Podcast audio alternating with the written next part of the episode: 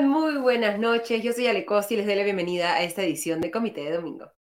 Queremos hoy día hacer un análisis primero de la coyuntura más urgente, esta alerta ya emitida por la Comisión Multisectorial encargada del Estudio Nacional del Fenómeno El Niño, en FEN, que advierte que existen probabilidades de que efectivamente tengamos el fenómeno del niño este año, es decir, que llueva sobre mojado, que luego de las destrucciones que hemos visto por el ciclón Yaku, veamos una temporada de lluvias incluso más larga y más cruenta de lo esperado. ¿Esto qué significa? ¿Qué tan preocupados debemos estar? Lo vamos a conversar con Guillermo Lazo Alatrista. Él es meteorólogo y profesor en la Universidad Científica del Sur. Y luego vamos a hacer un balance de los primeros 100 días de Dina Boluarte que se han cumplido esta semana. Vamos a hacer una revisión en el comité de comité con Augusto Tausen y Diego Salazar respecto a las protestas que ha sobrevivido mal, bien, mal, mal que bien eh, el gobierno hasta el momento, el pedido de adelanto de elecciones sobre el cual el Congreso todavía se sigue haciendo un poco el loco, los conflictos diplomáticos en los que, en los que ha entrado la presidenta Dina Boluarte y ahora la forma en la que está enfrentando el gobierno este desastre eh, climatológico que ha generado el ciclón Yaku en la costa norte y la costa centro del país, incluyendo algunos distritos de la capital. Antes de empezar el programa, vamos a agradecerle como siempre a nuestro auspiciador Limaná. En Limaná encontrarás comida deliciosa y natural elaborada con superfoods. Ven y disfruta de un ambiente único en el corazón de San Isidro. Limaná ofrece una amplia variedad de deliciosos platos con opciones keto, paleo, veganos y vegetarianos que estamos seguros te sorprenderán. En este caso vamos a, como les digo, empezar con el fenómeno criminopatológico, pero antes de eso, invitarlos a, si todavía no están suscritos a los podcasts del Comité de Lectura, mirar en el, eh, el link que está en la descripción para ver cómo pueden suscribirse y recibir los podcasts de noticias políticas de Augusto Tausen todas las mañanas, el podcast de noticias económico conmigo en las tardes y tres veces a la semana el podcast de noticias internacionales con el Gran París Quiero agradecerles también a aquellos que me están saludando por mi cumpleaños. Efectivamente, fue el viernes, 41 años bien cumplidos, creo. Así que muchísimas gracias a todos aquellos que se tomaron algunos segundos para saludar. No quiero demorar más el programa y queremos invitar ya a Guillermo Lázaro Alatrista, meteorólogo y profesor en la Universidad Científica del Sur, con el que vamos a conversar precisamente sobre qué tan preocupados debemos estar con esta alerta emitida el 16 de marzo por la Comisión Multisectorial encargada del Estudio Nacional del Fenómeno del Niño en FEN. ¿Cómo está, Guillermo? Muy buenas noches y bienvenido al Comité de Domingo. ¿Qué tal, Ale? Buenas noches y feliz cumpleaños también. Qué bueno que lo has pasado bien, a pesar de todo este movimiento atmosférico que, que la verdad que nos puso en alerta a todo el país ha, sido difícil festejar en los últimos meses, en realidad creo que para cualquiera, ¿no? Podemos darnos un momento como para festejar algo más leve, pero estamos en momentos de preocupación. ¿Qué tan preocupados debemos estar, Guillermo? Sí, bueno, como sabemos, hemos tenido unos meses bastante movidos desde el punto de vista meteorológico. Eh, hemos tenido tres años, venimos prácticamente de tres años de los tres últimos veranos con anomalías negativas, con evento de la niña, ¿no?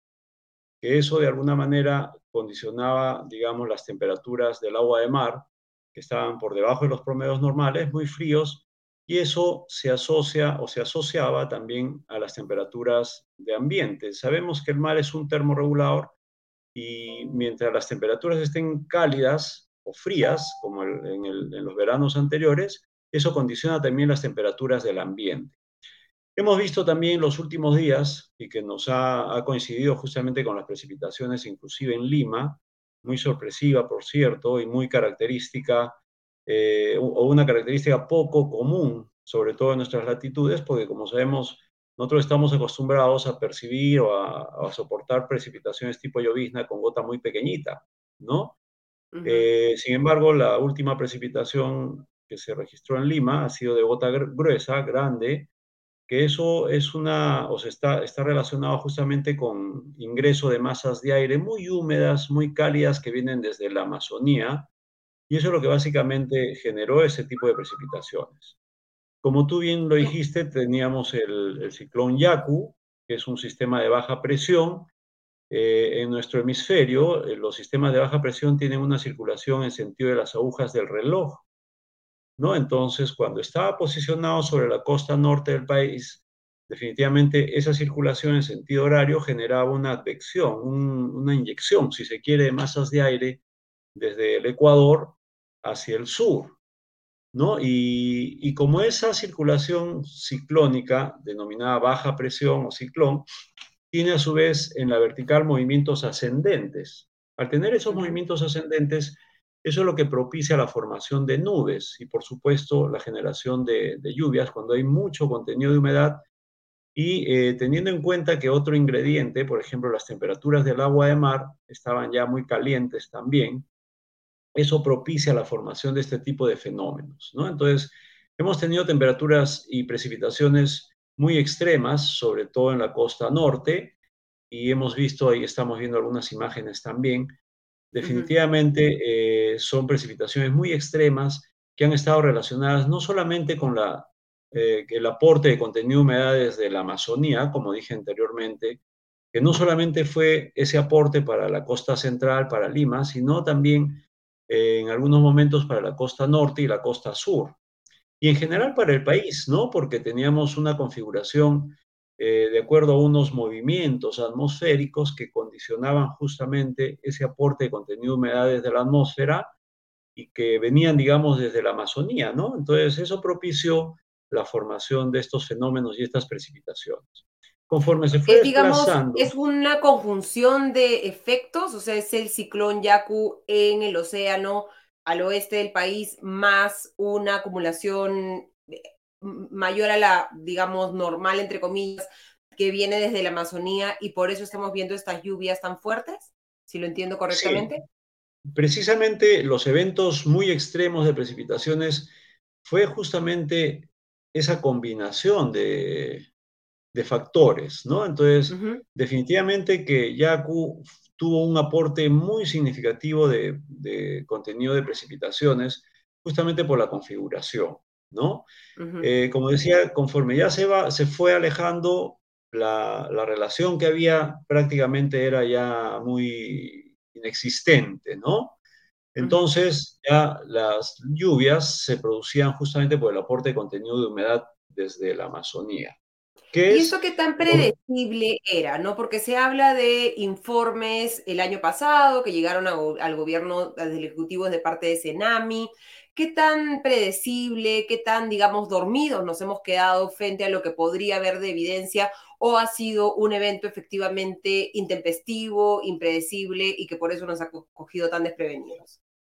Bueno, lo importante acá que el Estado en, sus entes oficiales vienen haciendo el monitoreo permanente, o sea, el Estado nunca descansa, ¿no? Entonces, los entes oficiales siempre están monitoreando, haciendo el seguimiento, y como había mencionado al comienzo, estábamos nosotros en prácticamente un tercer evento de la niña, o sea, las aguas de mar estaban muy frías. Y de manera muy rápida, desde, desde febrero más o menos, comienza un cambio, un calentamiento eh, muy considerable de las aguas de mar, empezando por la zona norte, que justamente fueron las que propiciaron la formación de este evento climatológico. Claro, esta temperatura, digamos, entre 26 y 27 grados centígrados en la superficie del mar que propicia esta zona, digamos, de baja eh, presión y este ciclón que, hemos vivido en Perfecto, exacto, se entendió muy bien. Entonces, todo eso se dio, ¿no? Entonces, ahora como las anomalías del agua de mar están persistiendo, y como bien lo dijiste también, ya eh, los entes oficiales han pasado de una alerta de vigilancia del niño a una alerta del, de, ya del fenómeno del niño costero, más bien, ¿no? Entonces, no se, no se ha dicho que estamos ya en un fenómeno del niño. Para que se pueda declarar que estamos en un fenómeno del niño, en este caso el niño costero, ¿por qué costero? Porque las anomalías del agua de mar están muy pegaditas a nuestras costas, ¿no? A la costa de Ecuador, de Perú. que son unas zonas de estudio que se denominan el Niño 1-2, son unas zonas de estudio delimitadas geográficamente que son pegadas justamente a nuestras costas y que eh, se hace el monitoreo de las condiciones eh, océano-atmosféricas en general, porque el niño es una configuración no solamente de anomalías del agua de mar, sino también con un comportamiento atmosférico, ¿no? Hay componente atmosférico y componente oceánico. Entonces, eh, ese, esas anomalías positivas, como digo, en un principio, si se registrasen de forma consecutiva eh, por más de tres meses, eh, se estaría declarando seguramente ya un evento del niño. ¿no? Ahora, por otra parte, yo este, estoy eh, analizando también la situación como parte de la Universidad Científica del Sur. ¿Por qué? Porque ya recordemos que cada evento del niño se ha dado o, se ha ido gestando antes del verano y la manifestación central y máxima, digamos, como fenómeno, se registraba normalmente en, el, en el verano en sí. Recordemos que ya estamos acabando el verano, mañana ya empieza el otoño, ¿no? Eh, mañana 20 de marzo, más o menos a las 4 y 20 de la tarde, debe estar empezando el, el otoño, que es una situación, es verdad, astronómica, porque es la posición de la Tierra respecto al Sol. Climatológicamente todavía los eh, componentes atmosféricos se van acomodando y todavía vamos a tener algunos días eh, un poquito más fríos, más calientes, ¿no? Eh, hasta que ya los sistemas sinópticos estén en su lugar, dependiendo de la estación. Pero, claro, se ha, hecho el monitoreo porque el cambio de temperaturas o la alerta, porque el cambio de temperatura de, la, de la superficie del mar ha cambiado muy rápidamente desde febrero, como digo, y esa anomalía ya se está extendiendo prácticamente hasta la costa central, casi sur. En los últimos reportes de las anomalías, eh, hay dos, eh, dos estaciones frente a las costas del sur que todavía están con anomalías negativas, aunque muy pequeñita, pero todavía es anomalía negativa, ¿no? Entonces, definitivamente, como dije, hay que esperar que si durante tres meses en forma consecutiva se registran esas anomalías eh, positivas, o sea, la temperatura del agua de mar por lo menos medio grado por encima de los promedios normales, ¿no? Entonces eh, ya se podría declarar un evento del niño. Es el niño costero, ¿por qué? Porque la anomalía positiva se manifiesta desde la costa ecuatoriana y, prácticamente la costa norte de Perú. Claro, y lo vemos aquí en la gráfica que se utiliza en el, en el comunicado de la alerta del niño costero, porque muchos se preguntan, ¿en dónde más va a ser que en la costa el niño, no? Este, pero precisamente es muy importante esa explicación y lo vemos en esta gráfica utilizada en la que los puntos de mayor temperatura, estos puntos reflejados en este color rojo, están precisamente muy pegados a la, a la costa y especialmente a la, a la, costa norte, como bien decía en Ecuador, ¿no? Yo quería un poco que, si, si podía ayudarme a, a traducir el, el, el, comunicado oficial de, de la Comisión Multisectorial dedicada a estudiar el, fenómeno del niño, que señalan, vamos a ir leyéndolo, cambios inusuales en el acoplamiento océano-atmósfera, la zona norte y centro del mar peruano han propiciado que el calentamiento esperado para marzo probablemente se extienda hasta julio con magnitud débil. ¿Qué nos dice eso? ¿Qué significa exactamente? ¿Qué nos está diciendo la Comisión Multisectorial con esta información? Claro, como he dicho, la teoría nos dice que para declarar un evento, en este caso el niño, tiene que haber anomalías positivas por encima de medio grado de los promedios normales.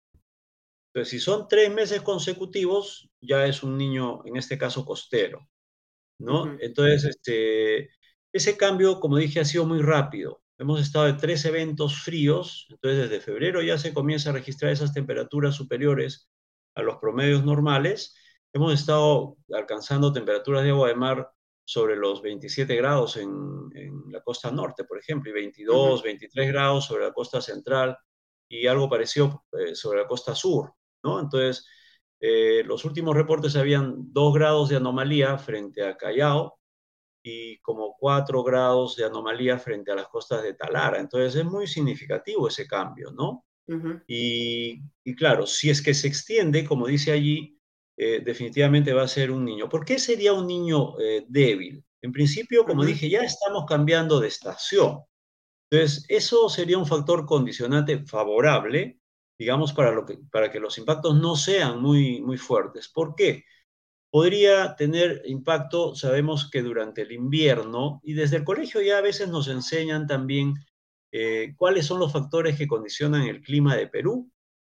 Entre ellos está la corriente del Niño, la corriente peruana, que son aguas frías, el anticiclón del Pacífico y la cordillera. Entonces, ¿qué sucede cuando estamos pasando a una época fría, al, ver, al invierno, no?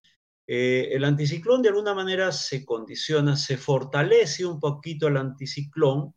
Entonces, el anticiclón, a diferencia de Yaku, que es una baja presión, es una alta presión que gira en el Pacífico Sur y que gira más bien en sentido antihorario.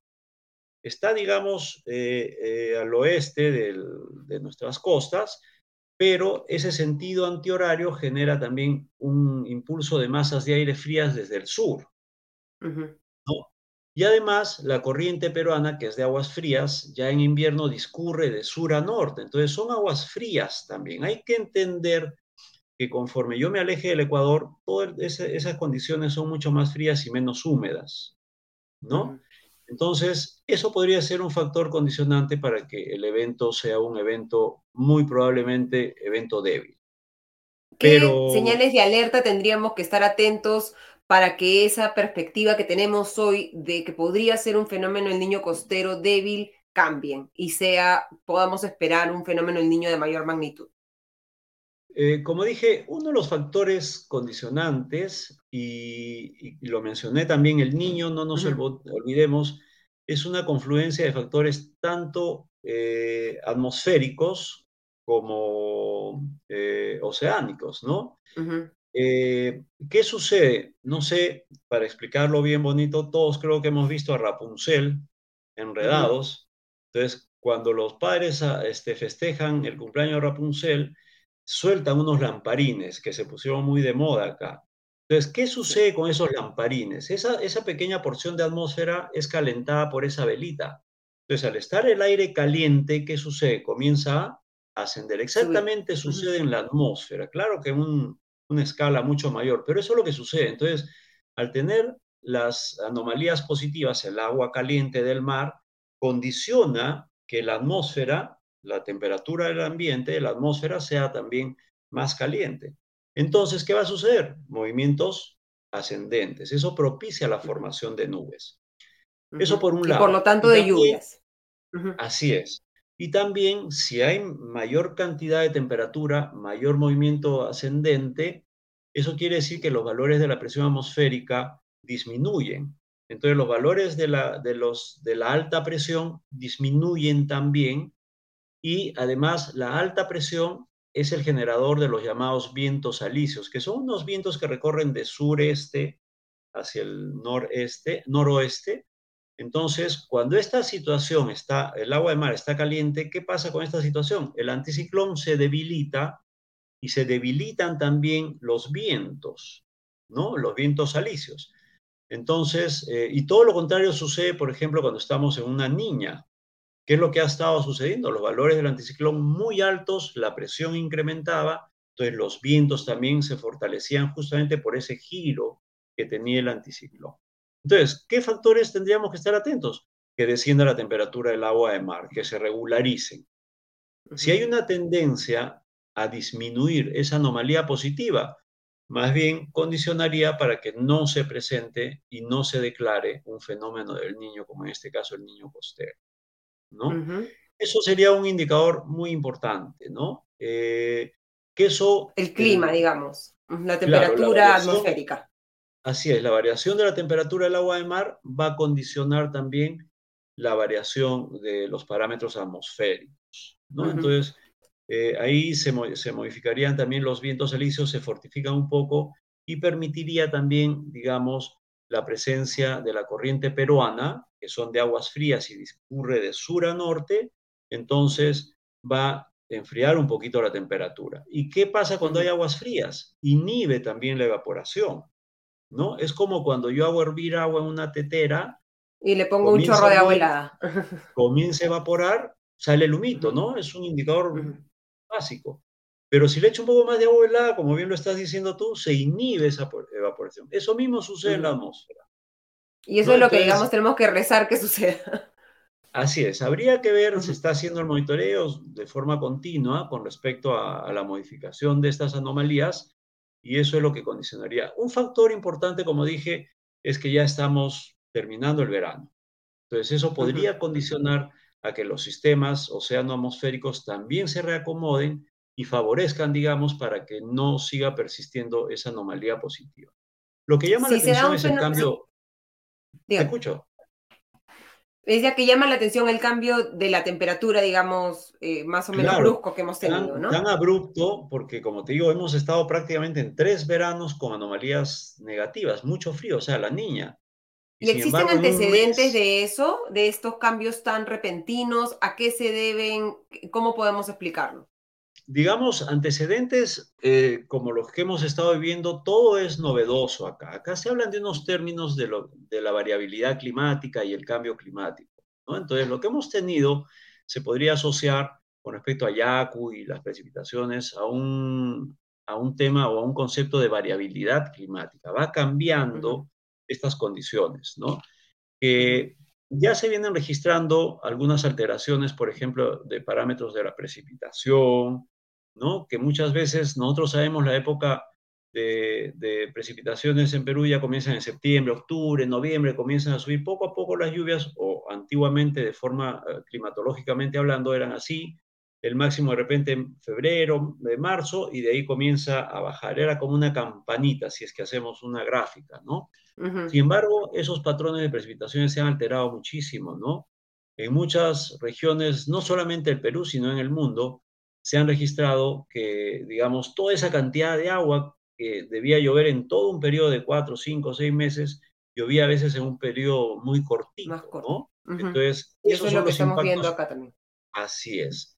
Y definitivamente también, a veces, pues, eh, los sistemas, eh, digamos, de, eh, de, de, ingeniería en las ciudades no han sido bien elaborados o no se tiene el mantenimiento porque eh, pareciera un tema ya cultural que no tenemos esa, esa situación de prevención, ¿no? esa motivación de prevención, como es en otros países, ¿no? En otros países donde los, los eventos y los climas son muy extremos, termina la época de, de verano, por ejemplo, y ya la gente está arreglando sus, sus, techos para resistir y pasar el invierno y así sucesivamente, ¿no? Entonces yo espero... Pero acá estamos tratando de reconstruir y nos caen unas lluvias encima, eh, no solamente en el ciclo, digamos, más grave del último fenómeno el Niño 2017 hasta el momento, sino también durante el año, ¿no? En que no aprovechamos bien las temporadas secas para acelerar las obras que se tienen que hacer para prepararnos, incluso para las lluvias normales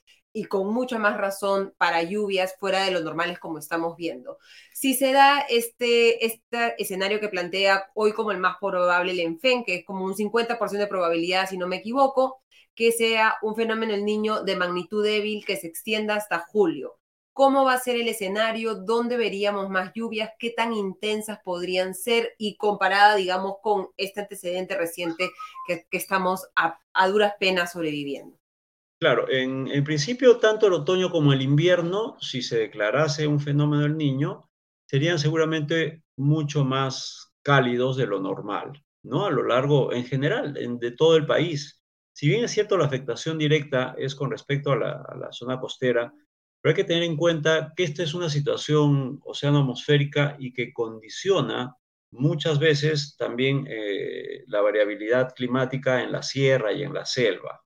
¿No? Entonces, todo lo que pueda suceder en nuestras latitudes se puede ver reflejado en otras latitudes, ¿no? En, alrededor del planeta, ¿no? Entonces, eh, tendríamos temperaturas de repente algo más cálidas de lo normal, tendríamos de repente precipitaciones también, porque recordemos, habiendo temperaturas positivas, o sea, muy cálidas, hay aporte de humedad, mayor evaporación y condicionaría la formación de sistemas nubosos que estarían relacionados a precipitaciones. ¿no? Entonces, ¿Serían de la misma intensidad que hemos visto en las últimas semanas o podríamos, si es que se da esta magnitud débil, esperar que sean un poco más débiles de la que hemos visto en... Seguramente un poco más débiles, ¿no? Teniendo en cuenta que todos los parámetros meteorológicos van a ir cambiando también, ¿no? Entonces, eh, eso favorecería de alguna manera este, estos impactos, que van a ser seguramente menores, ¿no? Y yo pienso, y soy muy positivo, también creo que los tomadores de decisiones ya están pensando con estas lecciones aprendidas, tomar las medidas correctivas. Y ojalá sea así, ¿no? Porque la población definitivamente son las que, toda la población somos los que sufrimos los impactos negativos. Hemos visto pérdidas económicas muy grandes, pérdidas de vidas humanas. Pérdidas de vidas. Más de 60 durante la temporada de lluvias, de acuerdo con, con el COEN, ¿no? Claro, entonces eh, tenemos que pensar y saber valorar lo que tenemos en realidad. Nuestro país es muy rico, eh, muy diverso y tenemos las capacidades de, mentes y, la gente con ganas de hacer las cosas bien. Yo pienso que eh, los impactos serían mucho menores, pero hay otros impactos asociados también, ¿no?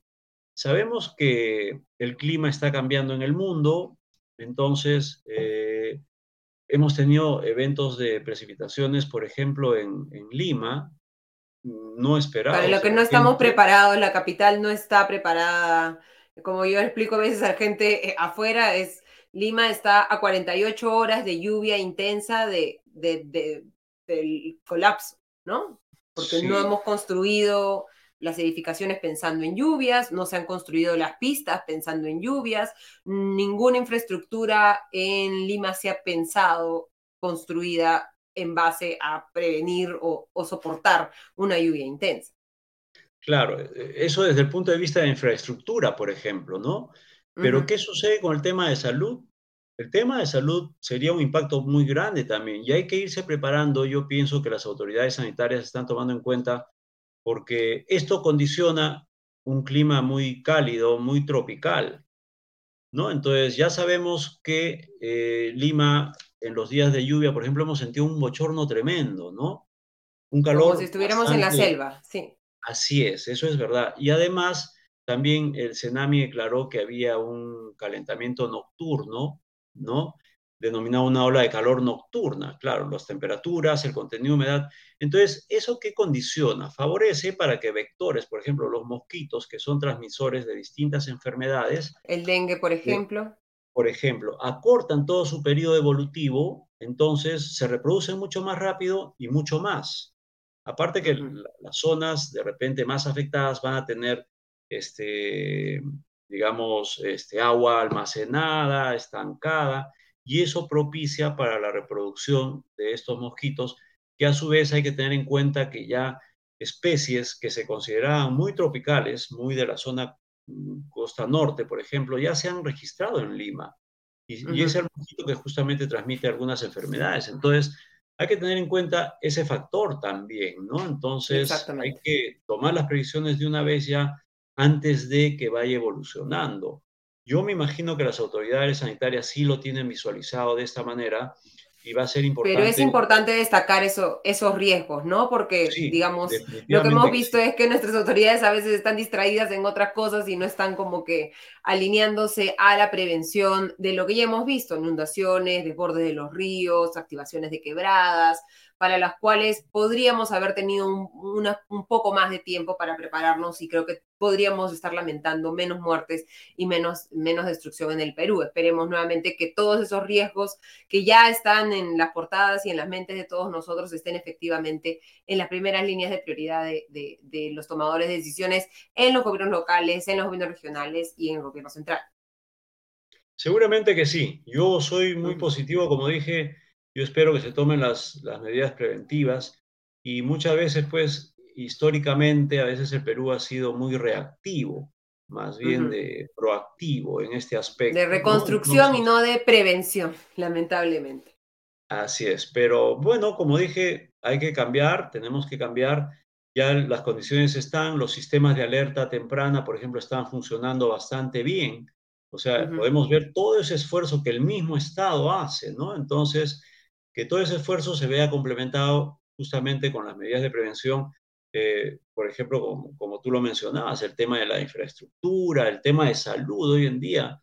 Hemos estado golpeados a nivel mundial también por esta pandemia y esperemos que no volvamos a ver este tipo de enfermedades que inclusive este, tanto enfermedades nuevas como enfermedades que pensábamos ya erradicadas, erradicadas se están nuevamente registrando, ¿no? Entonces, eh, es el momento para verlo desde ese punto de vista también, ¿no?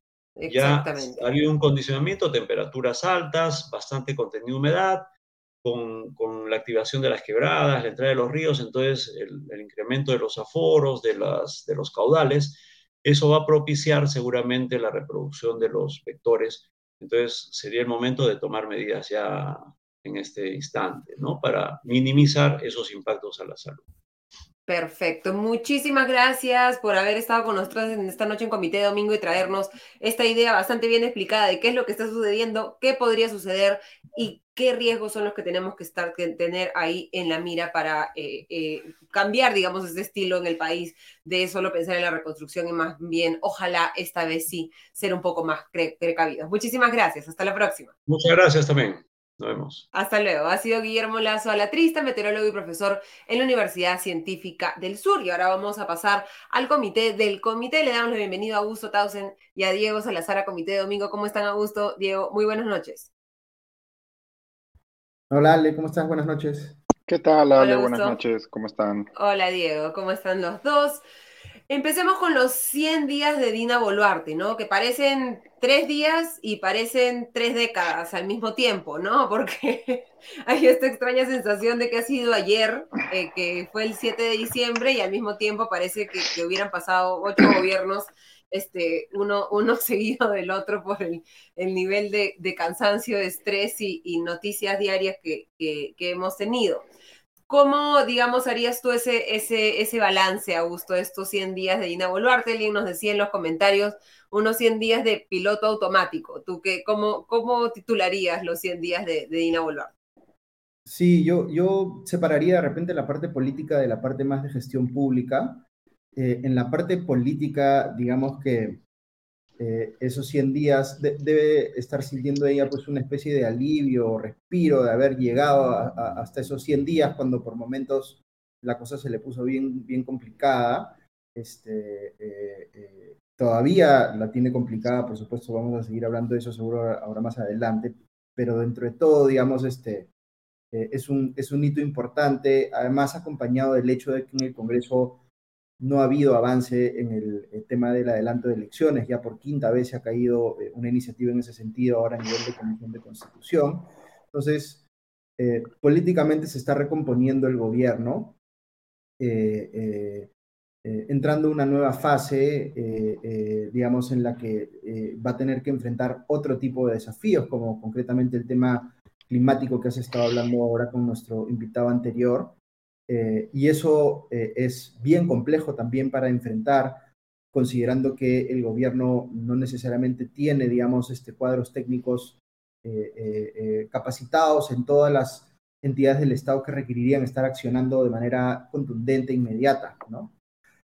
Precisamente porque también no solamente han empezado, digamos, de cero al, al asumir el gobierno, sino que han entrado en, en menos 50, ¿no? En una situación en la que en los principales puestos técnicos, en las que por lo general durante de gobierno a gobierno se han mantenido personas especializadas en los cargos, también se han, digamos, sorteado en esta especie de tómbola para los que aportaron a la campaña, o los más cercanos a quién, o el primo, o el, o el amigo, y hemos perdido mucho, incluso más, ¿no? Porque, digamos, no tenemos un Estado muy capaz, pero hemos perdido incluso más capacidad técnica de la que se pierden, digamos, con los usuales cambios de gobierno. Sí, yo diría que en, el momento que entre el gobierno de Dina Boluarte se, e, empieza a percibir eh, una diferencia respecto de lo que significó el gobierno de Castillo en ese tema en particular. Digamos que algunos sectores de la opinión pública empiezan a sentir que hay un poquito más de gestión en el Estado. No vamos a decir que, eh, eh, digamos, es este, un cambio de la noche a la mañana este, de 180 grados, pero se empieza a percibir que hay mucha más eh, disposición en los ministerios, a conversar con los distintos grupos de interés, eh, en fin, eh, se, empieza a percibir que nuevamente el Estado empieza a trabajar, ¿no? En cierta medida. Pero este desafío en particular eh, de los, eh, del niño costero, digamos, del de los huaicos, de las inundaciones, tiene un nivel de complejidad que no está en capacidad de solucionar. Y además que el Estado peruano en general, estructuralmente, históricamente, no ha estado en capacidad de solucionar, ¿no? porque tampoco es que le podamos echar la culpa a un gobierno en particular por la incapacidad este, eh, histórica que ha tenido eh, eh, el Estado peruano de prevenir el tema de los desastres naturales. ¿no? este en particular, vinculado a, los fenómenos del niño, sea el fenómeno global o el fenómeno costero, que sabemos que va a pasar, no sabemos en qué magnitud o, en qué año, pero, pero digamos que es más o menos previsible y por tanto las inversiones que hay que hacer tampoco es que sean desconocidas, digamos, ¿no? Técnicamente se puede saber qué es lo que hay que hacer y sin embargo no se hace, ¿no?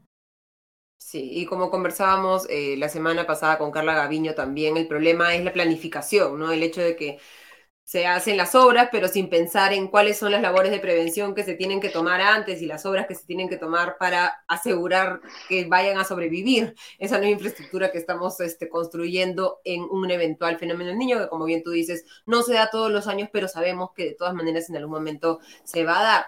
Tú, Diego, ¿cómo, cómo harías tú un balance de los 100 días de, de Dina Boluarte? Yo creo que la, digamos, la principal característica es la indefinición, ¿no?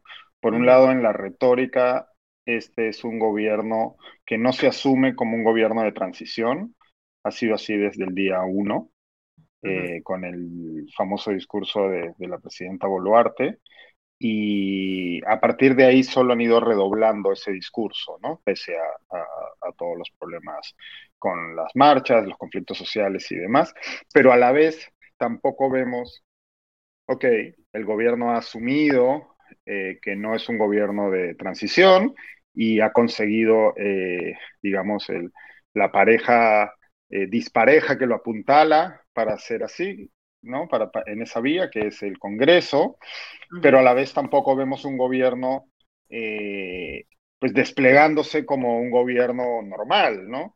vemos un gobierno que no se asume como de transición, pero cuyo principales, cuyos principales esfuerzos están centrados en la mera supervivencia día a día, ¿no? Y que además se, se va abriendo frentes una y otra vez, tanto en, la, en el, en el eh, hacia, la, hacia adentro del país como en el frente externo.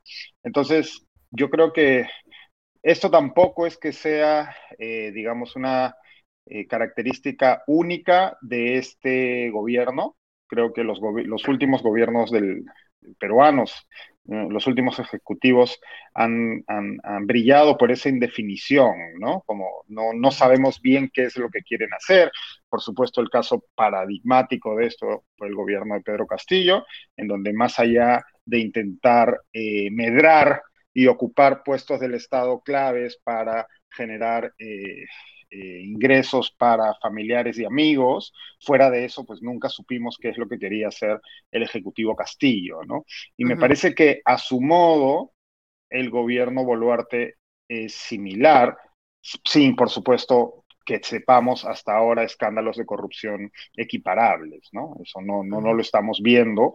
Eh, eh, sí vemos, pues... Algunos nombramientos sí cuestionados. Algunos nombramientos este cuestionables, algunos escándalos menores, eh, de momento, ¿no? Fue, digo, en el ámbito de la corrupción y de la, de, e, en, ese, en esa esfera, pero no, no, yo no sé qué es lo que quiere el gobierno Boluarte, o sea, no, y si alguien lo sabe, le agradecería que me lo explique, ¿no? ¿Qué es lo que quiere este gobierno? ¿Cuáles son sus propuestas? ¿Cuáles son sus lineamientos?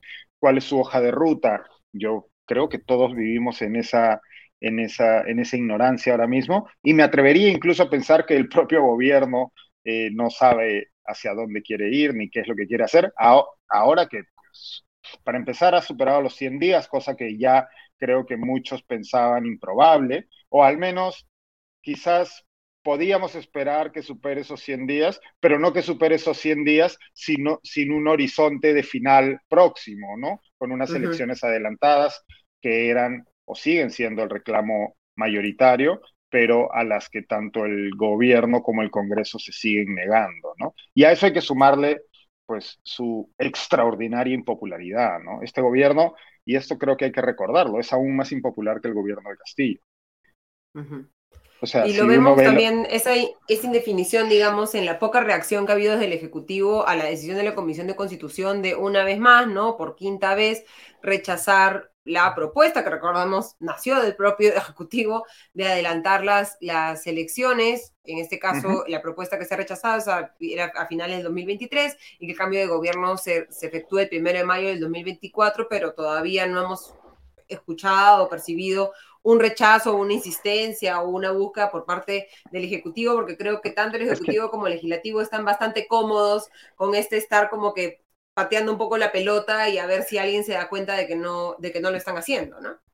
Como Augusto ha dicho pues infinidad de veces en este mismo foro, pues este, la apuesta de este Ejecutivo y de este Congreso ha sido aburrir al rival, ¿no? Entendiendo al rival como la gran mayoría de la opinión pública, ¿no? Eh, a ver que, a esperar a que se cansen y de momento, pues la apuesta parece que les está saliendo, eh, están ganando su apuesta, ¿no? No sabemos si eso va a continuar siendo así, pero yo sí creo que es importante.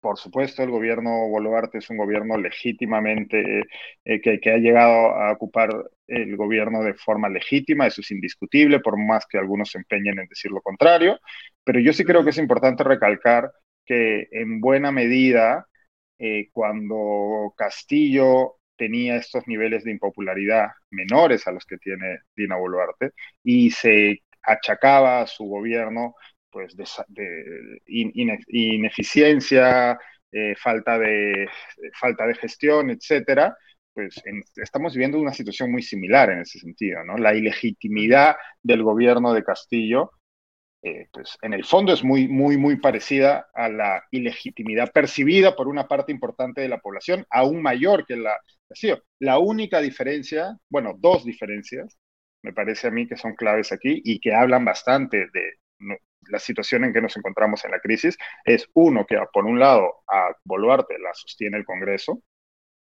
o es un sector del Congreso que hasta ahora era oposición de Castillo, y por el otro lado, que la gran mayoría de esa desaprobación se encuentra fuera de Lima, a diferencia de lo que ocurría con Castillo, en donde eh, el gobierno contaba con el rechazo casi total de Lima. Ahora es las tornas se han invertido y, bueno, dado el centralismo imperante en nuestro país, pues pareciera que ese setenta y pico por ciento de desaprobación que tiene el, el, gobierno Boluarte es menor porque no se encuentra concentrado en Lima, pese a que también en Lima supera el 50%, ¿no? Es una cosa bien, a mí me resulta bien extraña, ¿no? Porque digamos que hemos tenido una asociación constitucional del mismo gobierno, ¿no? La vicepresidenta ha sustituido al presidente y eh, ambos estuvieron en una misma plancha, con un mismo plan de gobierno, eh, representando a un mismo partido, digamos, ¿no? Y el hecho de que se haya invertido, como dice Diego, eh, quién aprueba y quién desaprueba el gobierno, es una cosa absolutamente insólita, digamos, ¿no? O sea, rebasa la lógica porque... Porque los elegimos juntos. Exacto, o sea, ¿no? Exacto. tendría que estar haciendo un golpe, o sea, digamos, cae el presidente por eh, corrupción, o en nuestro caso por cometer un golpe de Estado, ¿no? Pero digamos, si, si se presenta la sucesión constitucional, teóricamente el gobierno debería buscar lo mismo, ¿no? Eh, el, mismo tipo de, propuesta programática, porque se entendería que la vicepresidenta está alineada ideológicamente, programáticamente con el presidente, y sin embargo aquí pasamos de un polo al otro, ¿no? Y eso también alimenta esta discusión política de, que se siente que el gobierno ha pasado de un polo al otro, ¿ya? Este, y ahí, simplemente para comentar, yo diría que eso no es... Eh, a ver, creo que hay que entender lo, lo siguiente también, ¿no? Cuando, cuando, cuando Castillo es elegido, eh, eh, Perú Libre gana la presidencia de la República con un margen de diferencia muy chiquitito, ¿no es cierto? Pero el Congreso cae en manos de una serie de bancadas y no tiene mayoría oficialista. Entonces uno podría decir, el Ejecutivo fue ganado por un partido y el Legislativo fue ganado por una coalición. Podríamos decir coalición porque no había engananaje y no había articulación, pero por un grupo de bancadas que no estaban alineadas con el oficialismo. Entonces, la lógica en ese momento era, tiene que haber alguna especie de acercamiento entre el Ejecutivo y, ese grupo mayoritario en el Congreso para que vean en, qué punto se pueden encontrar, ¿no? Es, porque no hacía sentido que el Ejecutivo dijese, yo aplico mi plan de gobierno y me importa un rábano lo que piense el Congreso, ¿no es cierto? este, eh, eh, eso no es lo que aconseja la política, digamos, ¿no? Que, que, haya una especie de moderación para que se encuentren en algún punto intermedio. Pero como Castillo no hizo eso, este, eh, eso hace que se sienta mucho más fuerte el hecho de que Dina Boluarte en este momento sí necesite que el Congreso la apoye, porque no tiene mucha otra, digamos, respaldo donde soportarse. Entonces, ella sí tiene la necesidad de ir un poquito más a encontrarse eh, en algún punto intermedio con el, con el Congreso, ¿no? Entonces, eh, creo que eso es importante para, para, para entender que eh, la situación estructural de Dina Boluarte hace que necesariamente tenga que buscar apoyos en el Congreso porque si no, no sobrevive, ¿no? No puede sobrevivir a partir de opinión pública porque ella claramente no la tiene, como dice Diego, es altamente impopular. Este, podría intentar ahora tratar de construir popularidad eh, eh, en función de cómo gestione el tema de los desastres, que claramente no, no, ha venido haciéndolo efectivamente en los primeros días, tendría que hacer un esfuerzo bien grande. El antecedente es que cuando hubo el niño costero del 17, ¿no es cierto? Eh, el gobierno de, de, de, Kuczynski aprovechó eso, digamos, para tratar de fortalecer su popularidad, ¿no? No solamente con eh, la conformación de la autoridad eh, para la reconstrucción con cambios, sino también con el, lema este de una sola fuerza y demás, ¿no? Políticamente una eh, estrategia ahí para capitalizar la situación. No parece ser el caso de, de, este gobierno. De hecho, apenas empezaron a sentirse los efectos más duros de las lluvias. Hubo declaraciones muy desafortunadas, ¿no? La, la ministra de Vivienda diciendo algo así como no tenemos plata para hacer nada, ¿no? Este, como que transmitiendo, y esto por supuesto el gobierno central, pero también eso lo hemos escuchado al alcalde de Lima, ¿no es cierto? Al alcalde de Lima, sí. No podemos hacer nada porque no hay plata, y, eso pues este, a, nadie le, va a parecer pues que esa es una excusa eh, razonable para una situación como la que estamos viviendo, ¿no? Pero es, volviendo, volviendo al inicio de esta, de esta parte de la conversación, es que en efecto parece que tenemos un, tenemos gobiernos o líderes políticos que está, o sea, cuya gran estrategia política o de supervivencia es la estrategia del avestruz, ¿no? Es meter la cabeza en la, en la arena y, y hacer como que, o sea, que no le salpique a ellos, ¿no? Salpique propiamente dicho en este caso, además con los, con los problemas con los huaicos y, y demás inundaciones. O sea, realmente vuelvo, ¿no? Este se, se, ha asumido como un gobierno no de transición, pero en realidad no está realizando mayor ejercicio de gestión. O sea, es un gobierno que solo está preocupado en su supervivencia, que de hecho es lo mismo que le criticábamos al gobierno de Castillo, ¿no? Que, mantenerse a flote también para mantenerse a flote. El gobierno de Castillo era quizás más, bueno, no quizás, era bastante más burdo en esto, ¿no? Al punto de que hoy en día tenemos denuncias por posible tráfico de influencias y venta de prebendas con algunos miembros del Congreso, ¿no? No, hasta donde sabemos, no hay eso, no, no se está investigando en el, en el gobierno Boluarte, pero la estrategia es similar, es sobrevivir y ya está. y la cuestión es que, por supuesto, la principal obligación de un político es llegar al poder y la, la subsiguiente obligación de un político es mantenerse en el poder. Pero claro, la tercera es, ¿para qué? y parece ser que los políticos peruanos incluido el alcalde de Lima, como bien decía Augusto, se les olvida esa tercera parte, ¿no? Es como, ok, llegamos al poder, dos, hacemos lo que sea humanamente posible y más para sostenernos en el poder, pero la tercera parte es, ¿y para qué? ¿Quién es el poder? nadie, nadie, es que no hacen nada, o sea, es que literalmente están escondidos, ¿no? O sea, no, no, no se ve ningún atisbo de gestión, no se ve ningún... Y, y claro, estas crisis producidas por fenómenos naturales, que por supuesto, como ya hemos analizado en este programa y en otros de comité, eh, arrastran ¿no? una serie de, de problemas estructurales en nuestro país, pero son oportunidades políticas, o sea, pensando de alguna manera... Se están viendo con esa como, como oportunidad política, ¿no? son oportunidades para construir, son oportunidades para construir liderazgo, son oportunidades para mostrarse como un doer, ¿no? Como alguien, un político que sale al frente, que hace, que pone la cara y que responde a las necesidades de, es, de alguna manera, luego, por supuesto, eso tomó un rumbo desastroso, pero fue lo que hizo el presidente Vizcarra al inicio de la pandemia, ¿no? Intentó aprovechar, entre comillas, esa oportunidad que le dio la pandemia y le sirvió durante un par de meses, luego se fue todo al demonio. Pero eso es lo que hace un político por lo general, ¿no?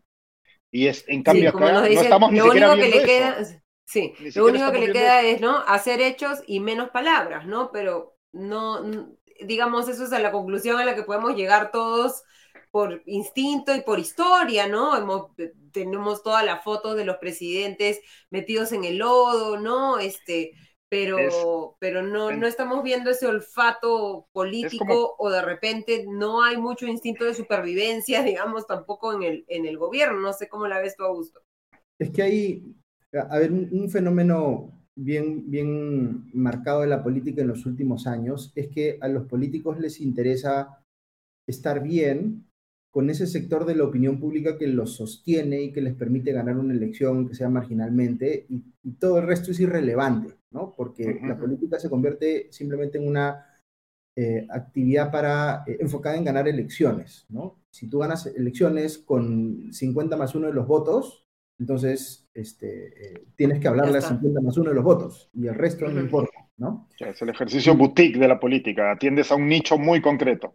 Y, tú, tú, lo identificas, por ejemplo, en el discurso de, de, Rafael López Aliaga, ¿no? Porque eh, va a, un programa de televisión y, empieza a hablar de, este, de Susana Villarán y, Martín Vizcarra, ¿no es cierto? A, a, quienes hay que cuestionarle muchísimo, a ambos, digamos. Este, pero lo que está haciendo es, está inflamando a las personas que de ordinario en su discurso critican duramente, sobre todo a Vizcarra, bueno, Villarán de repente es un poquito más lejano en el tiempo, pero está, está inflamando a ese público, pero no le está diciendo nada al otro público que dice, oye, a mí qué me importa Vizcarra o qué me importa Villarán, tú dijiste que eras el experto en finanzas internacionales, que ibas a llegar y que ibas a conseguir préstamos internacionales para hacer cosas en la municipalidad y ahora dices que no tienes un mango y que no puedes hacer nada, eh, eh, Potencia mundial, pero como, este, un sol y Claro, pero yo me acuerdo que su, su, discurso era, yo tengo el conocimiento para conseguir plata del mundo financiero internacional, ¿no? Y claro, entra y dice, eh, no sabía que había tan poca plata, ¿no? Y ahí me parece que... Eh, Googlea el presupuesto de la Municipalidad Metropolitana de Lima está ahí, en todos lados. Claro, es lo que decía Aldo, es lo que decía Aldo Facho, en, me parece en Twitter, ¿no? Él decía, oye, pero cualquier alcalde, eh, candidato a alcalde debería evaluar previamente la información pública sobre las finanzas del gobierno subnacional al que está aspirando a liderar, ¿no? O sea, eso no debería ser una sorpresa para nadie, ¿no? De hecho, uno pensaría que no era una sorpresa para él precisamente porque tenía ese discurso de voy a conseguir financiamiento internacional, ¿no? este, que ya de por sí era bien, este, parecía bien eh, ingenuo, digamos, en, campaña, y ya se ha visto que no era ingenuo, sino que, digamos, que no había sospecha de que era ingenuo, sino que realmente era ingenuo, pues ya, ya tendría, pues eso, eh, dinero ya lo estaría aplicando, ¿no? Este, pero, pero aquí hay que entender también, eh, no, no, quiero, digamos, este, disculpar a, a, ninguno de los alcaldes que hoy están evidenciando que no han hecho nada al respecto, ¿no es cierto? Pero, pero sí hay un problema, o sea, sí hay una manifestación del problema de mala descentralización que hemos tenido, que se manifiesta en un montón de, de, ámbitos y de, eh, digamos, situaciones, pero esta concretamente es una de ellas, ¿no? O sea, si había una transferencia de recursos grande hacia los gobiernos nacionales precisamente para ser invertidos en prevención y no se hace nada. ¿Por qué? Porque no hay, em, porque son inversiones que no tienen réditos políticos inmediatos, o sea, nadie va a aplaudirte por una inversión en infraestructura de prevención que podría no necesitarse en el cortísimo plazo, eh, no es lo mismo que lo que genera pues un, eh, eh, digamos, un impacto inmediato. Entonces simplemente los alcaldes no un tienen... Un colegio, un hospital, un puente, ¿no? Para hacer estas cosas. Aunque se vayan a caer en la, próxima temporada de lluvias, ¿no? Claro, y es obvio que va a ser así, ¿no? Entonces, la, la, misma política pública debería encontrar la forma de mejorar el sistema de incentivos para que no tengan más remedio que invertir en estas cosas, por más que no les genere réditos políticos. ¿no? E, esa es la parte que desde una lógica de política pública, digamos, no hemos terminado de, resolver, ¿no? Más allá de que, por supuesto, hay un, eh, una responsabilidad, un deber político que no están asumiendo los alcaldes este, y los, en general, los gobiernos subnacionales. Yo quiero, yo quiero volviendo a los 100 días de Boluarte, yo quiero insistir sobre algo que ya hemos conversado en su momento y que yo les juro que a mí me sigue sorprendiendo. Escribí algo al respecto la semana pasada en El País y es algo que hemos discutido en este foro también, y es la falta de empatía y la falta de siquiera intentar hacer el paripé o la puesta en escena de estar escuchando a quienes consideran los otros. ¿no? Hemos tenido la solicitud de parte de funcionarios de la ONU, ¿no? de la Comisión del Alto Comisionado, solicitando eh, al Perú, al Ejecutivo peruano, que informe respecto a una serie de denuncias. Y la primera respuesta de la canciller Gervasi, me parece, que fue la primera, sí, ante el Congreso es, no, no, es que eso no es la ONU, eso es, son, esos son consultores, son este, funcionarios, no es, eso no es la ONU. Esa es la primera respuesta. Eh, y así con todo, ¿no? A mí te juro que me parece muy sorprendente que, porque además estamos hablando en algunos casos, como la propia Gervasi y como el premier Otárola, en funcionarios con experiencia, no son improvisados. E incluso en el caso de la presidenta Boluarte, podemos hablar de una, ahora la, la, responsable de la oficina más alta del país, pero hasta ahora pues una, una, una persona con poca experiencia política, que de hecho su, su, único currículum político era haber perdido, me parece que una o dos elecciones eh, municipales, pero el resto no, es, no, no estamos hablando de, de personas con ese perfil y aún así la respuesta principal ante cualquier crítica, ante cualquier revelación. Lo hemos visto esta semana pasada con el informe del New York Times, que insiste en eh, el análisis y de descubrimientos ya realizados previamente por dos medios peruanos, que, ¿no? donde se demuestra que la policía y el ejército han estado usando una fuerza completamente desproporcionada para controlar las, las protestas y que de hecho han cometido delitos muy probablemente, y el Ejecutivo peruano hace como si oyera llover, ¿no? Y a mí eso me resulta muy sorprendente. Me resulta muy sorprendente porque pareciera que ya nos hemos acostumbrado a eso también, ¿no? A esa indiferencia de parte de, es como que, let them eat cake, ¿no? Que coman pastel. ¿no? Que no, que no me molesten.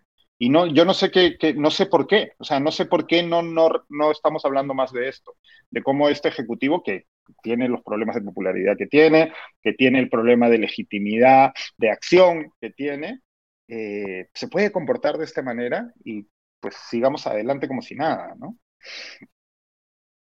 Sí, ahí yo, añadiría que hay que, hay que analizar la, la eh, eh, digamos, la, falta de respuesta eh, clamorosa de parte del gobierno, que no, no, ha explicado, no ha dado explicaciones concretas, se rehúsa a dar declaraciones para los, medios, de hecho no, no respondieron a los pedidos de información del reportaje del New York Times, el que alude Diego.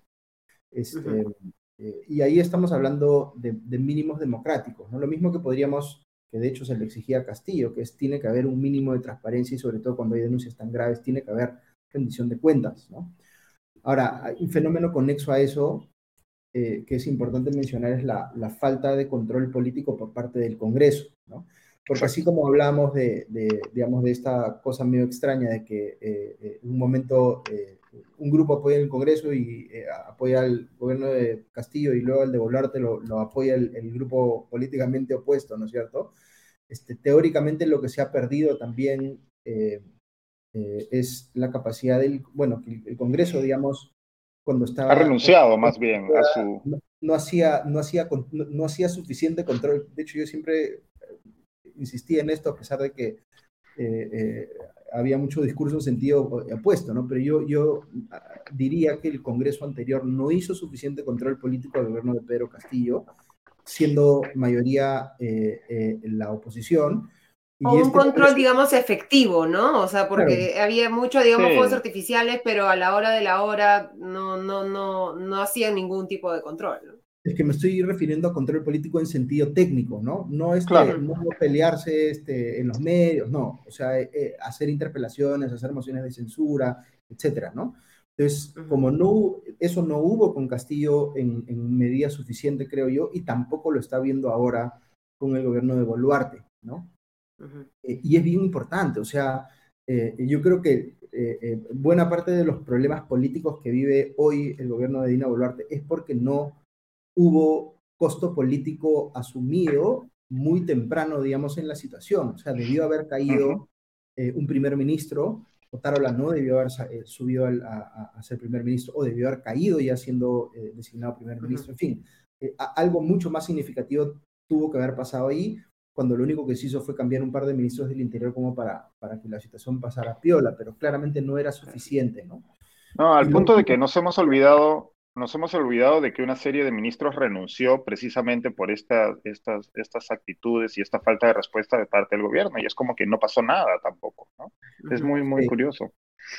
Eh, y lo otro es la fiscalía, ¿no? O sea, los casos individuales eh, en los que presuntamente se han cometido delitos eh, en, el marco de las protestas, esos casos tendrían que estar avanzando a nivel fiscal de manera importante, ¿no? Y, de eso tampoco sabemos mucho, ¿no? Nada ha habido toda esta discusión sobre el cambio eh, en la estructura de la fiscalía, este tema de las fiscalías de derechos humanos y tal, pero la fiscalía también tendría que estar rindiendo cuentas respecto de qué está haciendo para eh, manejar esos casos, ¿no? Y eso, eh, digamos, en, respecto a la discusión política de si uno está de acuerdo o no con el gobierno de Dino Alberto o lo que fuera, esto es completamente al margen de esa discusión política. Ese es el trabajo que tiene que hacer la fiscalía, sea el gobierno que sea, ¿no? Este, y de eso tampoco es que estamos escuchando mucho. Y eso es, es bastante eh, preocupante, ¿no? Eh, quería regresar al tema de adelanto de elecciones, porque creo que ha sido una de las, de las noticias más importantes de, de, la semana, ¿no? La decisión de la Comisión de Constitución de decir no y seguir en esta, digamos, mesida eh, que, que, nos hacen, ¿no? Este, con, con, este pedido, que es un pedido que todas las encuestas y las protestas muestran que tiene el apoyo mayoritario ya podemos decir de que el objetivo es llegar al 2026, cómo juega también la llegada no solamente de las lluvias, que estamos sobreviviendo a duras penas, sino de un fenómeno del niño como distractor para, digamos, promover que esta, esta estrategia funcione y sea, sea eh, exitosa, digamos. O sea, yo creo que es bien, a ver, una agenda de, de buscar precipitar la caída de un gobierno se desinfla en buena medida en una situación de eh, eh, emergencia por desastres naturales, digamos, ¿no? O sea, es, mucho más difícil generar convencimiento de que, de que es urgente hacer caer a un gobierno cuando está con este problema sobrevenido. Entonces yo creo que el efecto que tiene el problema climático, digamos, es que desinfla la agenda eh, adelantista, digamos, ¿no? Que para todo efecto práctico ya estaba desinflada. O sea, ya la, posibilidad de que resurgiera un proyecto con capacidad de generar consenso en el Congreso eh, para anticipar elecciones este año o el próximo era casi nula, yo diría. O sea, hay, hay, más un eh, ejercicio político de tratar de ver cómo se posicionan de cara a esa discusión, ¿no? Este, eh, eh, para quedar bien con, con, quien les interese quedar bien a los partidos, pero en términos prácticos la posibilidad de encontrar un consenso para un proyecto de adelanto de elecciones ya era casi nula, ¿no? y, y, claro, lo que hay que preguntarse ahora es si, si, si, si eso no se dio, eh, ¿qué pasa con el ánimo de la, del electorado, digamos? Es como que va, va a decir, ok, ya pasemos la página, o va a permanecer con una eh, indignación acumulada que luego va a manifestar de alguna otra manera, antes de que termine el gobierno de Dina Boluarte a manera de protesta por cualquier otro tema, o en la elección que venga, ¿no? Entonces, creo que en, en, en, la...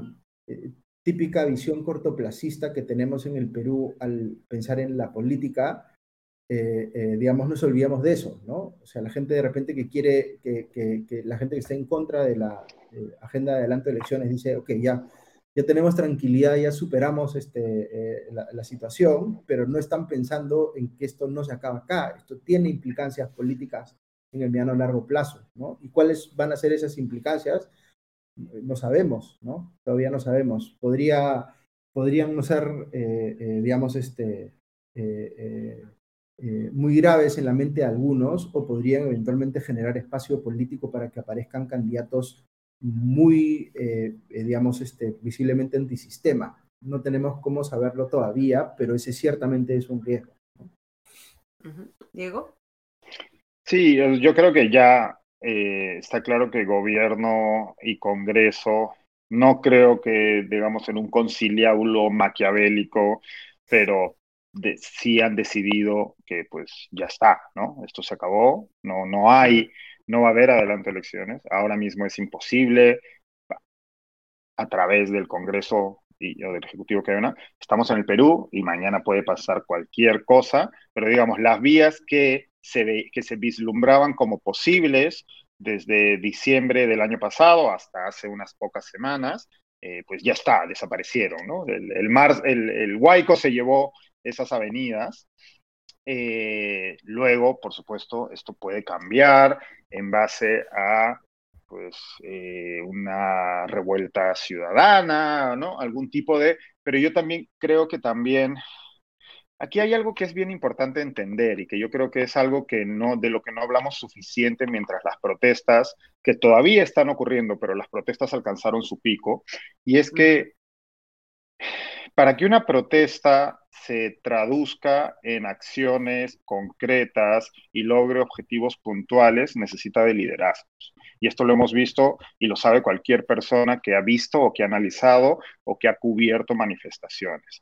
Y estas protestas en el Perú que vivimos en los últimos meses eran contrario al discurso conspiranoico del propio gobierno y de ciertos sectores de la derecha peruana y al discurso este, digamos, eh, romantizador de cierta izquierda peruana, estas protestas estaban, eran protestas desarticuladas, que eran protestas que se habían explosionado en distintas zonas del país con objetivos diversos, con este, reclamos diversos. No hubo nunca, en ningún momento, una persona o un grupo de personas o una asociación, organización que ejerciera, que asumiera y ejerciera ese liderazgo y pudiera encaminarlas, ¿no? Y eso es clave, y eso pensemos lo que ocurrió en, Colombia en su momento, pensemos lo que ocurrió en, Bolivia en su momento, pensemos lo que ocurrió en Chile en su momento, esos fenómenos no ocurrieron en nuestro país. Y yo creo que una de las razones por las que no han ocurrido en nuestro país es porque en el Perú hemos llegado a un momento en el que cualquier intento de hacer política es severamente castigado por parte de la ciudadanía. La ciudadanía ha llegado a un punto en el que no cree en hacer política. Entonces, cuando una persona levanta la mano o un grupo levanta la mano e intenta ejercer un liderazgo, inmediatamente genera sospecha.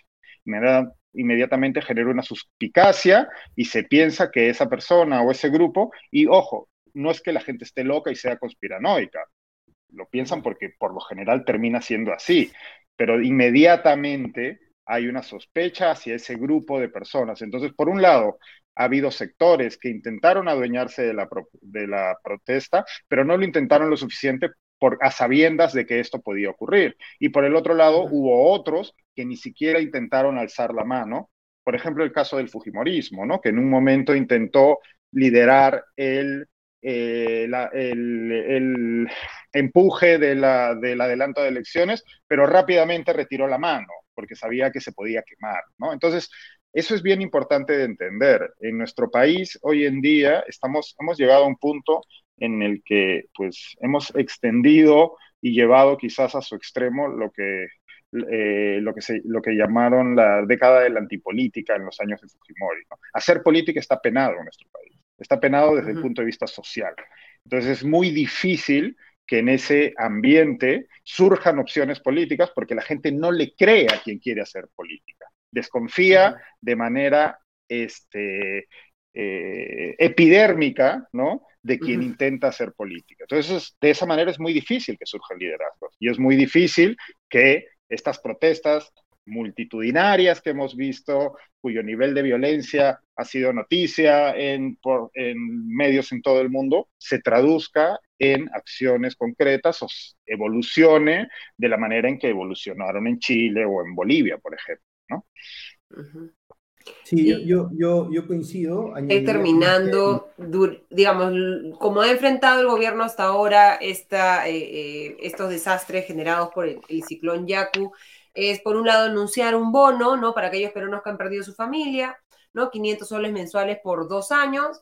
Y eh, además la, el cambio, no sé si de camiseta o de ropa interior o de closet, ¿no? De la Autoridad eh, Nacional, de la Autoridad de Reconstrucción con Cambios por una Autoridad Nacional de Infraestructura, cuyos objetivos, organización, todavía no tenemos muy claro, más que se va a concentrar en, en labores de prevención.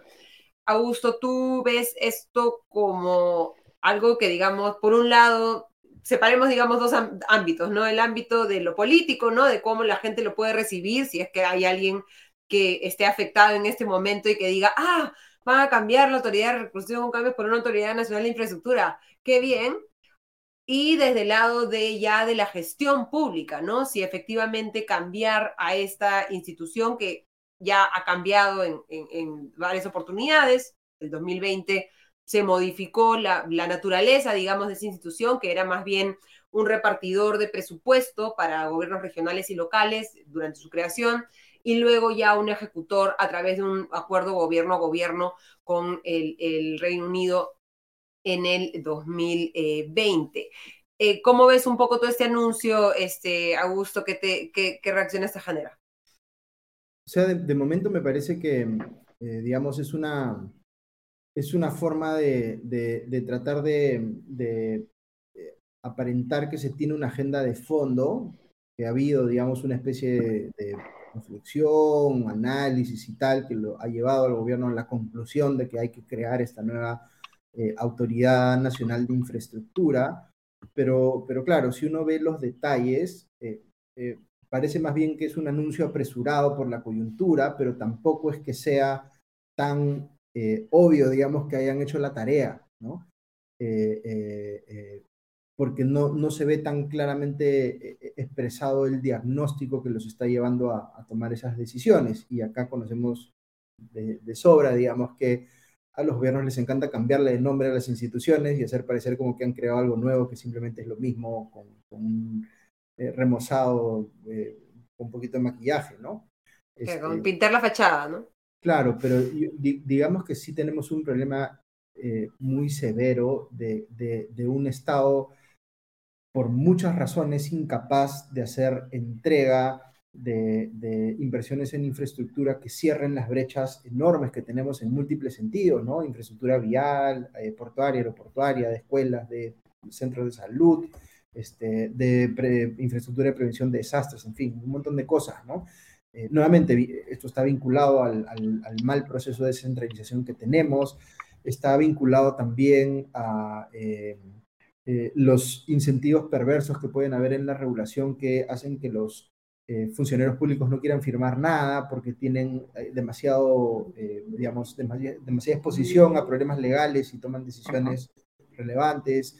En fin, hay como, que repensar todo esto, ¿no? hubo, aparentemente hubo el aprendizaje de que la autoridad de construcción con cambios debía ser una unidad ejecutora y no solamente una unidad financista, digamos, que eso entiendo es parte de los aprendizajes, pero ¿qué más se va a hacer, no? ¿Cómo se va a dar eh, eh, cómo se va a trabajar en, no sé, en coordinación con la Contraloría para que, digamos, este, eh, las cosas puedan avanzar bien y no hayan trabas en ese sentido. En fin, hay un montón de cosas que pensar alrededor de esto que no parece que, digamos, este, hayan sido reflexionadas a fondo, ¿no? Este, ojalá pudiéramos tener esa, esa discusión, que pudieran haber aportes de los distintos partidos, del sector privado, de la sociedad civil y demás, eh, y que podamos avanzar un poquito más en ese sentido. Pero de momento me parece que es más un, maquillaje, ¿no? Este, ojalá me equivoque y veamos un poquito más de desarrollo en los siguientes días, pero, pero no tengo muchas expectativas tampoco. Diego, no sé si eh, tú sobre este tema o sobre también las declaraciones del primer Alberto la que ha estado en punto final, entrevista con Mónica Delta, ¿no? Y ha dicho que la imagen del país en el extranjero ha mejorado, que tenemos en este momento un país pacificado y ha utilizado la frase, y abro comillas, los hemos derrotado en las calles, cierro comillas. Sí, bueno, es completamente congruente con el discurso que, el Ejecutivo lleva eh, teniendo en boca desde el día uno, ¿no? Y creo que, bueno, por un lado, el Ejecutivo está en, en, lo que se refiere a la supuesta buena imagen en el extranjero. Eh, lastimosamente creo que está equivocado y se están mintiendo a sí mismos.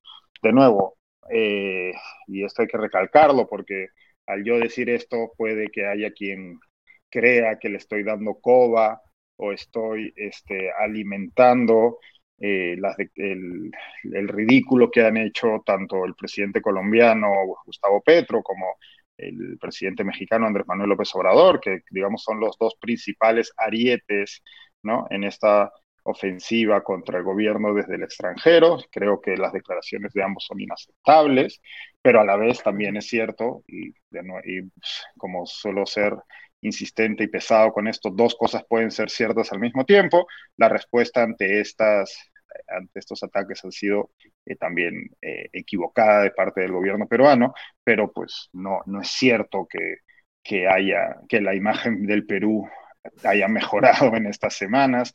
Este reportaje del New York Times al que se directamente el gobierno se negó a responder, ¿no? Y, cualquiera que lea el reportaje y si no que escuche el estupendo resumen que hizo Augusto el otro día en el podcast, de, en su podcast matutino, pues sabe que la evidencia mostrada es incontestable, ¿no? Y que un gobierno que está lidiando con los problemas con que está lidiando el nuestro se niegue a responder a un medio de comunicación del prestigio del New York Times que ha, que ha hecho ese trabajo con un trabajo así de prolijo, pues habla mal del gobierno y por supuesto no contribuye a mejorar nuestra imagen eh, en el extranjero. Habrá que ver, el gobierno tenía un plazo de 60 días, me parece que han pasado como 20 ya eh, para responder al pedido de información de parte del alto comisionado de derechos humanos de la, de la ONU, pues habrá que esperar a ver qué es lo que responden. Yo no espero demasiado porque precisamente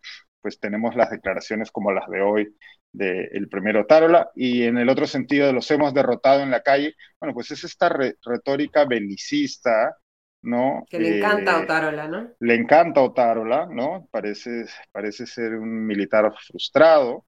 Eh, tiene esta retórica milicista y de, y de convertir al otro en el enemigo, ¿no? Y bueno, a mí esta palabra terruqueo no me gusta, pero está claro que a él, a él y al gobierno sí, ¿no? Le gusta mostrar a quienes protestan como el enemigo y bueno, entre quienes protestan, por supuesto que hay delincuentes, como hemos dicho una y otra vez en este caso, y esos delincuentes deberían ser apresados y llevados ante la justicia, no ajusticiados en la calle, como ha ocurrido en algunos casos. Y pero también hay personas con reclamos legítimos y que están ejerciendo su legítimo derecho a la protesta sancionado en la Constitución. ¿no? Y el gobierno desconoce esto. Y esta retórica, pues, solo sirve para, eh, lejos de apuntalar la imagen del gobierno en el extranjero y de cara a los peruanos, pues sirve para exactamente lo contrario, ¿no? Exactamente. ¿Alguna expectativa para esta semana, Augusto? ¿Sientes va a ser una semana, bueno, nunca podemos, no, no podemos hacer futurologías ni predicciones, ¿no? Pero siempre, siempre estamos tentados a hacerlo, ¿no? Seguramente, como hemos visto en la entrevista ahora con, con el primero Otárola en punto final, hay mucha concentración en el tema del fenómeno del niño, ¿no? Se está haciéndose un, como un gran anuncio y creo que más o menos esa va, va a ser el seguir siendo el tema, a menos que, que, bueno, como estamos acostumbrados en el país también, alguna otra noticia nos, nos sorprenda. Sí, o sea, yo, yo creo que vamos a ver mucho político tratando de capitalizar políticamente el, desastre natural. Sí, sí mencionaría, simplemente para no, no dejar pasar la oportunidad, claro, son 100 años de, 100 días, perdón, de, que parecen 100 años, hay que ser honesto, ¿no? 100 días, de, son, también 100 días de un intento de golpe de Estado, ¿no? Y, sí.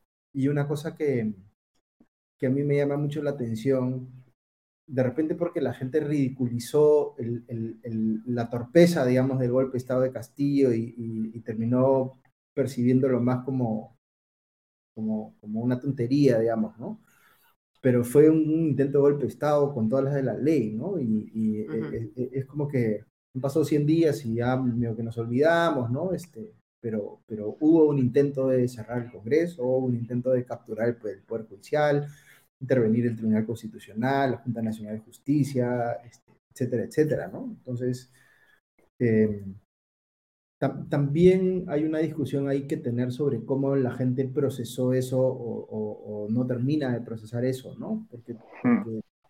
em, todavía hay gente que lo, lo, entiende como algo correcto, ¿no? Como que estuvo bien que Pedro Castillo haya tomado ese camino y, y, siempre pues tenemos esta, esta conversación sobre cuáles son las, em, eh, los fundamentos eh, democráticos, digamos, eh, de la ciudadanía en general, ¿no? O sea, cuán,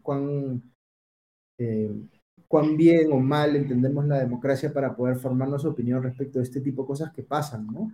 Este, y, y, hago ese comentario no solamente respecto del golpe de Estado, sino respecto de vacancias y soluciones del Congreso y un montón de cosas que han pasado antes, ¿no? Este, referéndums y demás, y como que nunca terminamos de ponernos de acuerdo sobre qué cosas estuvieron bien y qué cosas estuvieron mal. Y ahí funciona un poco lo que cada quien se lleva y le sirve para, para seguir alimentando el relato, ¿no? Pero, por ejemplo, eh, no nos hemos puesto de acuerdo si estuvo eh, eh, bien o mal el cierre del Congreso este, o, la vacancia de Vizcarra. Por supuesto que hay gente que tiene posiciones intensamente a favor y en contra pero ya es como que asumimos que unos van a pensar A y los otros van a pensar no A, pero no terminamos de, llegar a una conclusión consensuada, digamos, sobre estas cosas, ¿no? Y eso también me parece que es, es problemático, ¿no?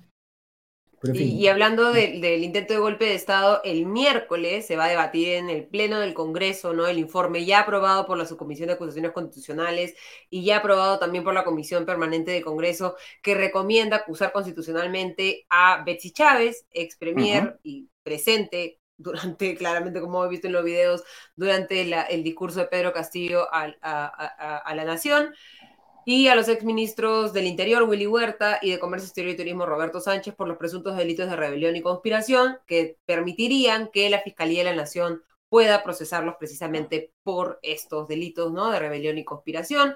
Betty Chávez envía una carta al presidente del Congreso, creo también un gesto bastante político, diciendo que lo aprueben, no tengo que me procesen, aquí estoy, yo doy la cara. Y ya el, la Corte Suprema de Justicia ha pedido 15 días de impedimento de salida del país a Betsy Chávez para asegurar que lo que una vez que esté en manos de la justicia, la justicia efectivamente pueda, esperemos, encontrarla si, si es que eso se decide, ¿no? Claro, Seguramente se va a aprobar ese informe, ¿no? Está tratando de dar una, preventiva casi que inmediatamente después de que le, levanten el, fuero, ¿no? O sea, em, digamos que los elementos de convicción que hay para tener eh, sospechas razonables de su involucramiento en el intento de golpe de Estado son muy fuertes, entonces es muy eh, eh, justificable, digamos, que se le levante el fuero y que se le procese en el Poder Judicial, porque ahí hay que aclarar que el Congreso no va a decir que es culpable. El Congreso va a decir lo que se está pidiendo investigar en el Poder Judicial es razonable investigar y no hay una razón política por la cual se esté pidiendo esto y por tanto este, dejamos que esto se pueda dar. Entonces, es, eso debería caer, digamos, de cajón, ¿no? O sea, es, muy evidente que ha estado, e, estuvo en el presente en el momento mismo este, eh, em, la ex primera ministra Betsy Chávez, aunque por alguna razón que no, digamos, se me hace difícil de entender, la defensa legal de Castillo sigue tratando de decir que él solito hizo su discurso, que nadie lo leyó, que no se lo pasó a nadie, que todo lo hizo él solo, ¿no es cierto? Este, que, que resulta tan inverosímil que ya pues este es una cosa increíble que lo sigan diciendo, pero en fin, este, de eso también se trepa Betsy Chávez y Willy Huerta y Roberto Sánchez y demás para decir que ellos no sabían nada y que se sorprendieron igual que todos los demás. En fin. Bueno, una sorpresa de esa naturaleza, si estaban en la sala, debió llevar a una interrupción del discurso, una intervención de alguna manera, ¿no? No puedes sentarte ahí viendo a alguien cometer un delito que te está eh, poniendo a ti en riesgo legal y no, y no hacer nada y, quedarte ahí, ¿no? Este, o llamas, a, llamas a la prensa y declaras en la puerta de Palacio en el momento mismo en el que sales, ¿no? O sacas Claro, como hizo Alejandro Salas y algunos otros con un poco más de instinto de supervivencia, este, dentro de, ese, de ese gabinete, ¿no? No sé si Diego tienes algún comentario este, como para eh, cerrar sí, esta edición. va a ser una semana interesante en el plano internacional. Bueno, se sigue el tema de, la banca, ¿no? que ya hemos comentado para ver si, si hacemos algo este miércoles en comité de miércoles. Sí, lo hacemos de eh, todas maneras porque nos, están reclamando el tema, así que ya desde ahora prometamos que el miércoles, en comité de miércoles, el programa, yo me voy a colar ahí, Diego, si no te, si no te incomoda, para, para explicar así de manera sencilla, concreta, y qué podría pasar en el país con, con toda esta estos temblores que estamos viendo tanto en la banca en Estados Unidos como también en Suiza con, con Credit Suisse. Sí, y lo otro es lo que pueda pasar con el expresidente norteamericano Donald Trump, ¿no? que está siendo investigado por la Fiscalía norteamericana, la Fiscalía de Nueva York, si mal no, me, mal no recuerdo, eh, y él mismo en su, en su red social True Social dijo que lo iban a apresar este martes, aunque luego sus abogados salieron a decir que no había ningún indictment y no, no, no, había, sido este, acusado todavía y que no tenían, no sabían cuándo podía ser acusado y que el presidente mismo no tenía cómo saber eso, ¿no? Y llamó a una revuelta. Entonces va a ser también una semana movida en la política norteamericana, hay que tener un ojo ahí. Y vamos a tener el ojo de todas maneras, lo van a tener la información sobre noticias internacionales con Farid Cajat en tu video eh, semanal, pero si quieren saber un poco más también eh, y escucharnos todos los días, ya saben que se pueden suscribir a los podcasts del Comité de Lectura. Muchísimas gracias, Augusto y Diego, por habernos acompañado en este comité de comité. Que tengan la mejor semana posible. Igualmente. Buenas noches, descansen. Buena semana. Muchísimas gracias a Augusto, a Diego. Eh, cerramos una semana en la que hemos tenido imágenes terribles que muestran una vez más las debilidades de nuestro Estado en materia de prevención, la no utilización de recursos públicos, porque en este caso hay que recordarlo, no es un problema de presupuesto, sino de ejecución y de prioridades. No hemos priorizado obras de prevención porque, como comentaba Augusto, no es políticamente rentable, ¿no? Eh, eh, prevenir, sino más bien construir, entregar, eh, cortar la cinta, hacer el anuncio y demás. No se puede cortar la cinta de una, una descolmatación de la ribera de un río, aunque esas deberían ser las prioridades de los gobiernos regionales, locales y el gobierno nacional. Esperemos que lo que hemos vivido durante las últimas semanas y el lamentable saldo que nos está dejando estas temporadas de lluvias, lo apliquemos no solo para este inmediato fenómeno el niño que hasta el momento, como nos comentaba Guillermo eh, Lazo a la trista, podría ser moderado, eh, sino también para adaptarnos mejor a los cambios climatológicos que ya se están viendo en el mundo y que es muy probable que sigan eh, eh, incrementándose en su gravedad y en su afectación. Y esto hace incluso más necesario que un país como el Perú esté bien preparado, resiliente frente a este tipo de fenómenos, ¿no? Fenómenos climatológicos suceden en todo el mundo. El tema es cuál es el costo de los mismos, cuál es el daño que genera, cuánto tiempo toma recuperarse de ellos y en ese camino, en esa escala, digamos, el Perú está completamente desaprobado. Vamos a ver si es que en esto el gobierno de Dina Boluarte muestra algo más de eficacia en la cancha que la eficacia que ha mostrado hasta el momento políticamente y que se hagan efectivamente las obras en el menor tiempo posible y se tomen las prevenciones, la liberación de quebradas, el desplazamiento de personas que viven en las zonas de mayor riesgo eh, en el menor plazo posible para, esperemos, no tener que lamentar más muertos debido a las lluvias, más destrucción, más casas perdidas y, eh, más eh, peruanos sufriendo por la vulnerabilidad en la que lamentablemente los deja el Estado peruano. Les agradezco nuevamente por habernos acompañado en este comité de domingo. Estén muy, muy atentos al comité de miércoles. El miércoles estaremos analizando a profundidad el tema de qué está pasando con los bancos mundiales, qué podría pasar, cuáles serían las consecuencias para el Perú. Así que esténse atentos a la transmisión del miércoles por la tarde del comité de miércoles. Les agradezco nuevamente, los invito a suscribirse a los podcasts del Comité de Lectura. Nos reencontramos el miércoles y el próximo domingo en Comité de Domingo. Hasta la próxima.